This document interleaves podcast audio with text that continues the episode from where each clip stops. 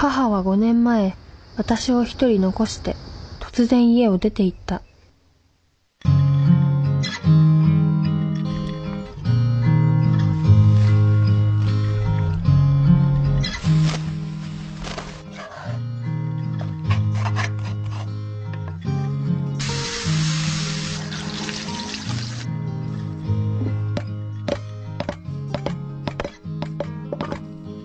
电影不是爱好，而是一种生活方式。你好，我是冰糖，你现在收听的是冰糖电影。应大家的要求呢，现在我们增加了更多的非院线电影或者是日剧、美剧的节目。那么非院线的话呢，我们的口号就变了，嗯，就是前面说的这一句：电影不是爱好，而是一种生活方式。因为电影本来就是无所不包的嘛。也包括美食美景，比如说今天我们要介绍给大家的电影《小森林》，它带给我们的是什么样的美食美景呢？今天的文案来自于中国新闻周刊主笔杨石阳老师，《食物的谜语》。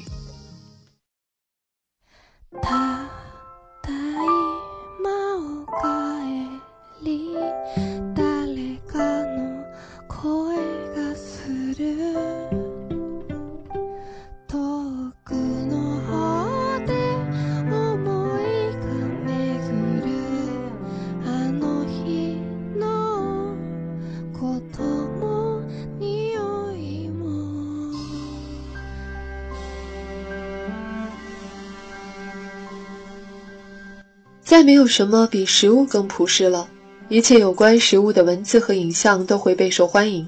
从《舌尖上的中国》到风靡日本又让中国吃货膜拜的深夜食堂，都是如此。食物是最好的中介，它的美味是无需翻译的语言，可以用来传递感情，让人们产生某种感觉奇妙的交互。所以，自从这部《小森林冬春篇》刚一出现，就被影迷热捧。如果不是因为以食物为主题，这部故事单调的电影注定被埋没。但食物成就了它。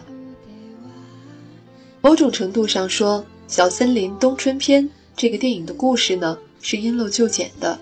它设定了一个若有若无的故事，或者说那个故事只是一个隐隐绰绰的背景。女孩世子无法融入东京的喧闹生活，决定还是留在故乡小森。这里被大片森林围绕。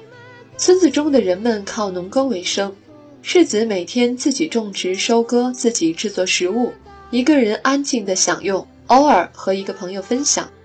日子在春夏秋冬中静静流淌。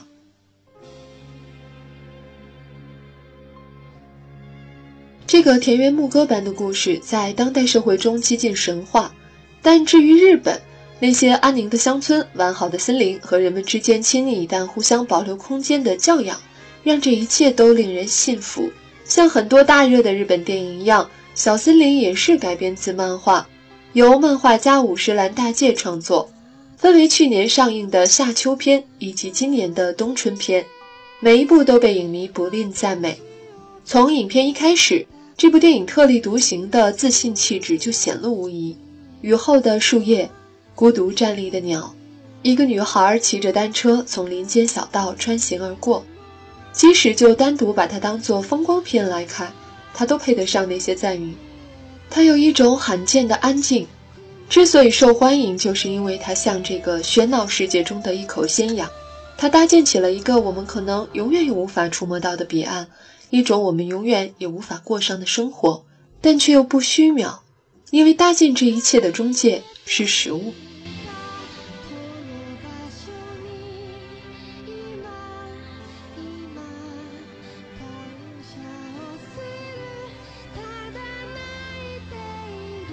小森林每一个章节的起承转合都是以一种食物作为间隔和提示。女主角因为时节、心情，自己决定今天要做的食物。冬天就着温暖的火炉烤制温香暖糯的面包，夏天就在一天的炎热之后制作冰镇的米酒。她认真的制作，认真的享用。除了美食本身的诱惑，这部电影还因为这种态度而打动观众。所有食材都是就地取材，物尽其用，不故作奢华，也绝不将就。现在一人食的话题备受关注，一个人也要好好吃饭的标题随处可见，成为了某种特有的时代语言。人们闯入了更加孤立化的无缘社会之后，在每天擦身而过的人群中，却遇见孤独。一个人好好吃饭，成为了一种向上的生活态度。小森林无非向人们展示了一种一个人的美好的可能性。这一点会让生活在都市中的人们产生很大的共鸣。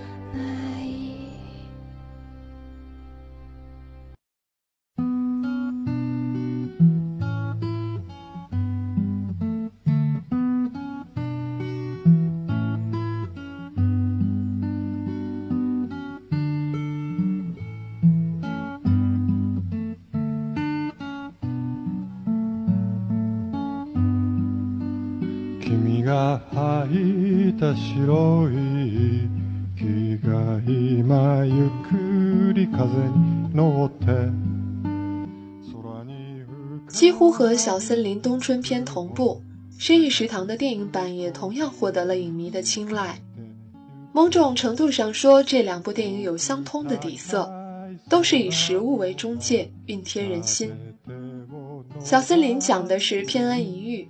让食物达成自己稳固的精神世界的一部分，而深夜食堂则是以食物为镜子，折射出都市夜归人的人情冷暖和世间百态。从这个角度讲，小森林中的女孩世子和深夜食堂中的小店老板，都是洞察世事的聪明人。前者清楚地看到了自己想要的生活，后者洞悉着每个人潜藏心底的小心思。就如同深夜食堂那怀抱悲伤或者满怀希望的人们来到店里点一份熟悉的蛋卷，小森林中的世子也经常会通过一份食物激活某些情绪和回忆。小时候妈妈为自己制作的食物，现在他开始亲手尝试自己做给自己。因为母亲突然离家，很少与他联系，这条感情线索的设置成为了一个孤悬的谜语，一种牵制。相对。世子本人则成为了稳固的象征，他被熟悉的乡间环境所吸引，因为自己亲手制作的饭菜感到安稳，食物是他心中的前缀。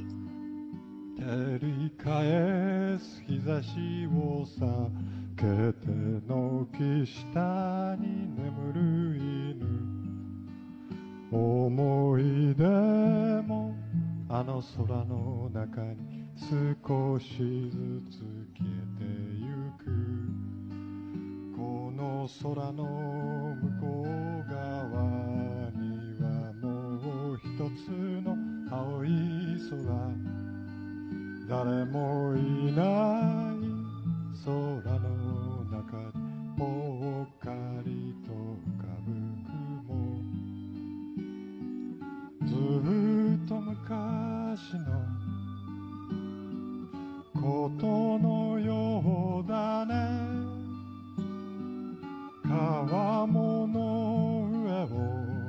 小森林表达了一种现代人急需的小确幸，但也确实故意遮蔽了很多美好背后的不堪，比如女主角的心态平静如水、优雅沉着，一副标准的女文青打扮。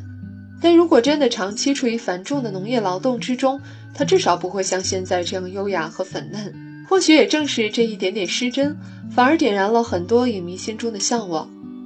小森林用各种美好的食物以及四季更迭中的不同美景，营造出了一个离烟火最近又离喧嚣最远的世外桃源。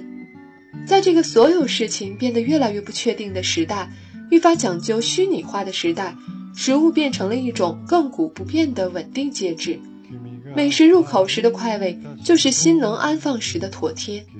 有时，食物比药物更能治愈心病。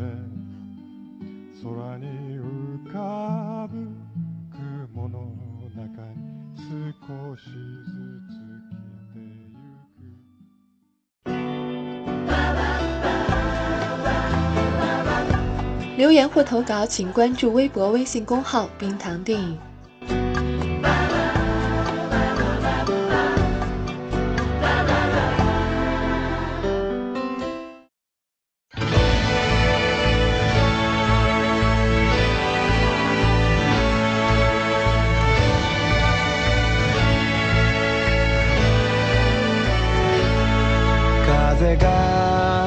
浮きすさぶこの国の主はどうしていつも節目がち。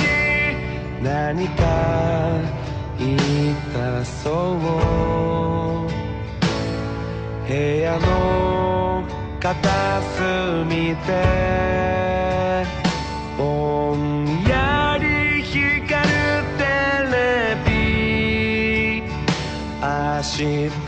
のは曇りでしょうと誰かがつぶやいた僕らは